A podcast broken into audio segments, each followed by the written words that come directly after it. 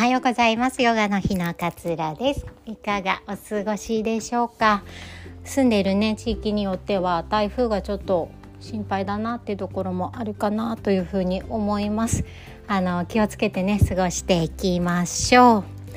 えー、今日はあのタレントの秋野陽子さんがね食道がんになりましたっていう公表をされたことについてうん、なんかちょっとお話をしてみようかなというふうに思います。あの陽子さんがこう発表された文章にも書かれていたのが、まあ、すごく健康にねこう気を使って食事にも気を使ってたのにこうがんになってしまったっていうことが書かれていて。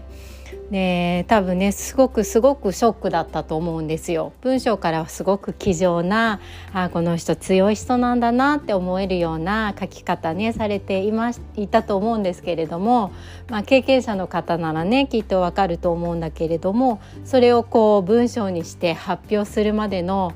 こう心のね戦いというか どうやってこう自分の気持ちにねこう処理していこうとか自分の気持ちと向き合っていこうっていうところってすごい葛藤があったんじゃないのかなってなんか思ったんですよね。で私自身もねよくこのポッドキャストでお話ししてるんですけれども私もすごい健康意識が高い方だっていうふうに思っていたのでやっぱがんになるなるってことなんてあるんだみたいな 感じでやっぱ受け入れられなかったんですよねなかなか。ね今こうこういう感じでポッドキャストとかねいろいろブログとかでは自分の病気のことについて話をしているんですけれどもこれも手術が終わってから私始めたことなんですよね。それまではやっぱりできなかったんです。んなんかね発表することにすごくこう引っかかりがあってなんで自分が乳がんになったってことを受け入れられていないのにこう人に話さないといけないのかみたいな引っかかりがあったんですよ。でもちろん話さなくてもいいしねこんなポッドキャストやらなくてもいいんだけれども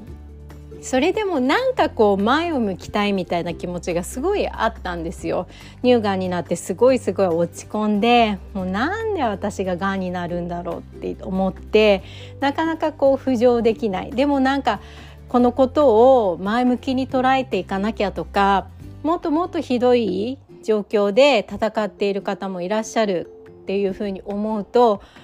もっともっと私は前を向けるんじゃないのか。もっと何かこう新しいこと始めなきゃいけないんじゃないのかみたいな感じですごいこう焦ってたんですよね。でもじゃあいざじゃあポッドキャスト開いて録音してみようって思っても言葉が出てこなかったんですよ当初って。やっぱり心の整理が全然ついていない状態だったんですよね。でその中でがむしゃらに何かやろう何かやろうと思ってもあやっぱりできないややっぱり喋れないややっぱり話せないややっぱりがんのことは黙っていたいっていうのがこう繰り返されるっていうようなことを私もしておりました。だかねあの秋野さんの文章を読んで多分発表するまではいろいろな葛藤があったんだけれども何かこう吹っ切れるところがあってかも自分と同じ経験している人に自分の体験記が参考になればっていう風な、えー、気持ちを持っているって書かれていてあまさに私もそこなんだよなっていう風に思いました。乳がんの告知されてから手術する前まではやっぱり自分のこう乳がんになったことを100%認めてあげることができなくてでも前を向かなきゃ。でも前を向けない。みたいなことをねこう繰り返していたんですけれどもやっぱり手術後ですね私気持ちがすごいすっきりしたのは手術後まあ、生きていることとかもう普通に呼吸を吸ってることとか もう本当に一つ一つのことが当たり前なんてことはなくてとてもとても幸せなとてもとてもありがたいことなんだっていうふうに思えるようになって気持ちがすごくすっきりしたんですよね。そこからやっぱりこの体験をこう同じように悩んでいる人、うん、同じように病気同じような病気になっている方あとはそのご家族の方とかにも伝えていければいいんじゃないのかなっていうふうに手術が終わってから思ってあ今ならできるかもっていうふうに思えたんですよね。それから、えー、ポッドキャストのこの収録を少しずつ始めたっていうような感じなんですだから私も最初からねすっごい前を向けたか 病気ウェルカムみたいなもうこれを糧になんかこう一役買ってやろうみたいな風に思えたのかって言ったらもう全然そうじゃなくてもう本当にうじうじしてたんですよね。でもやっぱりその人によってだと思うんですけどその人によってその最適なタイミングっていうのは必ずやってきてそこから少しずつ前を向けるのかなっていうふうに思います。だからそれそこに関してはね人と比べなくてもいいと思うんです術後もまだ気持ちが落ち着かないんだったらなんか無理に新しいこと始めようとか頑張って頑張って前を向こうなんて思わなくていいっていうふうに私は思っていてその時のタイミングっていうのがね勝手にヒュッてくるんですよね。で来た時にあちょっとなんかやってみようかな発信してみようかな、うん、誰かのためになるんであればなんかブログとか書いてみようかなみたいなねタイミングが来た時にやればいいんじゃないのかななんていうふうに私自身は考えています。で私もね乳がんになって初めあの一番初めに何をやったかっていうとその体験者の方のブログとかインスタとかっていうのをすっごい見たんですよ。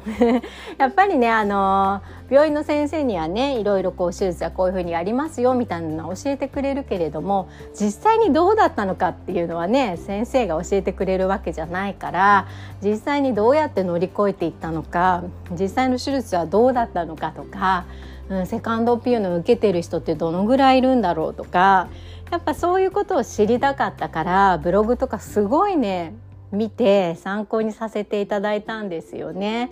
私のこの経験も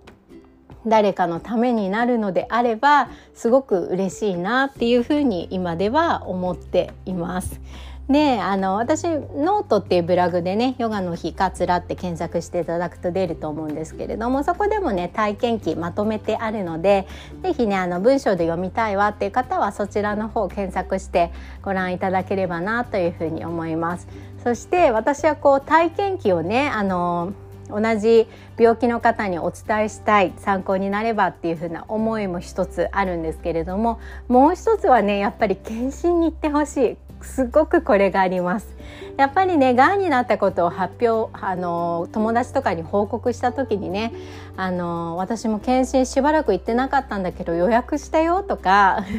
検診予約してみるねっていう風に言ってくれる子がすごい多かったんですよ。すごい多かった。で逆にやっぱりねあのうん、いつだったかな？3年前ぐらいに行ったかもみたいな もう覚えてない うろ覚えの子とかがやっぱすごい多いんですよ。結構まあ会社員のとか子だとねあの定期的に会社が厳しいとちゃんと受けなさいちゃんと受けなさいって、まあ、私の前いた会社もそうだったんですけどちゃんと受けなさいよってこうリマインドされるので受けたりするんですけれども。あの会社を辞められてね個人でやっていたり専業主婦の方だったりするとやっぱね後回しになっちゃうんですよね誰からこう催促されるってこともないから。ぜひぜひねこう検診はもう定期的に行ってほしいしもう周りの人にねあの伝えてほしい。一人が伝えるもう一人が伝えるってやっていけばどんどん増えていくから検診をねこう大切にしてもらいたいなっていうふうに心から思います。今日はなんかねそのや秋野陽子さんの発表を見てちょっといろいろ思うところがあったのでお話しさせていただきました。多分ねあのー、同じ病気の方がんの方っていうのはきっといろいろ思うところがあったんじゃないのかななんていうふうに思っています。でも私自身はあの前向きになれるタイミングそうやって人のためになるんであれば自分の辛い病気も発表したいみたいな、うん、前向きになれるタイミングっていうのは必ずねあのやってくると思うのであ私なんか落ち込んでばかりでダメだなって思う必要は私は全然ないと思っています。私もうじうじしていました。そのこともねお伝えできればななんていうふうに思っております。その時のタイミングが来たらね何かやれることから始めればいいんじゃないのかななんていうふうに思っております。ではあの台風も気になりますが結構まだね暑い日も続きますので水分呼吸水分補給こまめにしながらそうこまめにするってことがちなみにすごい大切なんです。一気にごくごくごくってああ喉乾いたごくごくごくって飲んじゃうとすぐねあの尿に尿として排出されちゃうのでこうミネラルとかが吸収されないんですよね。なんでこまめにちょこちょこ飲むっていうのをぜひ意識してもらえればいいかなというふうに思います。では今日もあなたらしい穏やかな一日お過ごしください。さようなら。